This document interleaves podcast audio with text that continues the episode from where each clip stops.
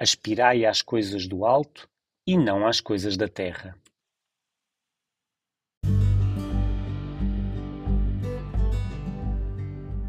Tinham acabado de nascer as primeiras comunidades cristãs e já surgiam divergências, provocadas por falsas interpretações da mensagem evangélica. Paulo, que se encontrava na prisão, soube que havia problemas desses em Colossos e por isso escreveu a esta comunidade. Compreende-se melhor a palavra de vida deste mês se a lermos no contexto da passagem em que se encontra.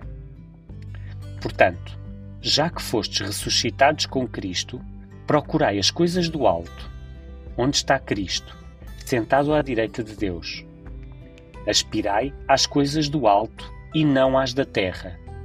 Vós morrestes e a vossa vida está escondida com Cristo em Deus. Para ultrapassar estas divergências, Paulo convida a dirigir o nosso pensamento e todo o nosso ser para Cristo que ressuscitou. De facto, no batismo, também nós morremos e ressuscitamos com Cristo. Podemos assim viver, já e ainda não completamente, esta vida nova. Aspirai às coisas do alto e não às coisas da terra.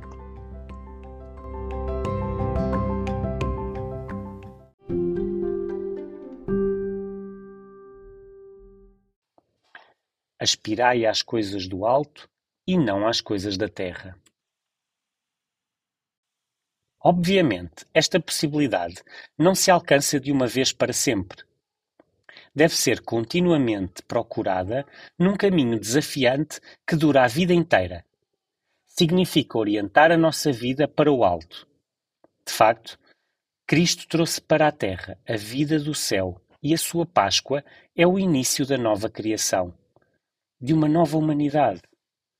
A consequência lógica de quem escolhe viver o Evangelho seria esta: fazer uma escolha que mude totalmente a nossa mentalidade Inverta a ordem.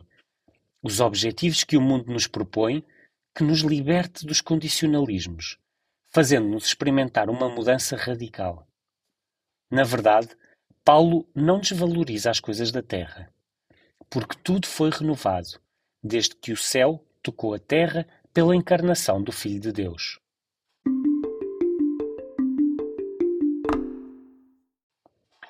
Aspirai às coisas do alto e não às coisas da terra.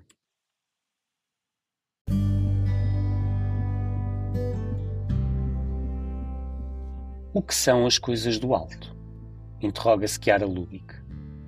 São aqueles valores que Jesus trouxe à Terra e pelos quais se distinguem os seus seguidores.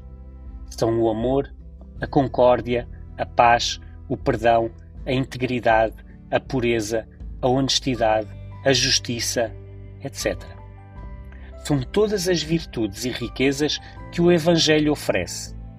É com elas e por meio delas que os cristãos se mantêm na sua condição de ressuscitados com Cristo. E como é que se consegue manter o coração ancorado no céu quando vivemos no meio do mundo? Deixando-nos guiar pelos pensamentos e pelos sentimentos de Jesus, cujo olhar interior estava sempre voltado para o Pai e cuja vida refletia em cada instante a lei do céu, que é a lei do amor.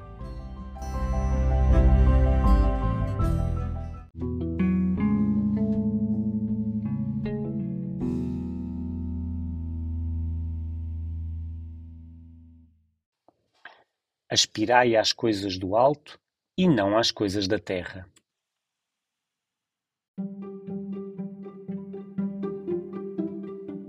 A presença dos cristãos no mundo abre-se corajosamente para a nova vida da Páscoa. São homens e mulheres novos que não são do mundo, mas vivem no mundo com todas as atuais dificuldades. Dizia-se assim acerca dos primeiros cristãos: moram na terra e são regidos pelo céu. O que a alma é para o corpo, isso são os cristãos no mundo. A escolha corajosa e totalmente evangélica de um operário que decidiu ajudar um colega que tinha sido despedido provocou, com o seu testemunho, uma cadeia de gestos de fraternidade. Entre as várias cartas de despedimento que foram entregues na fábrica, uma era dirigida ao Jorge.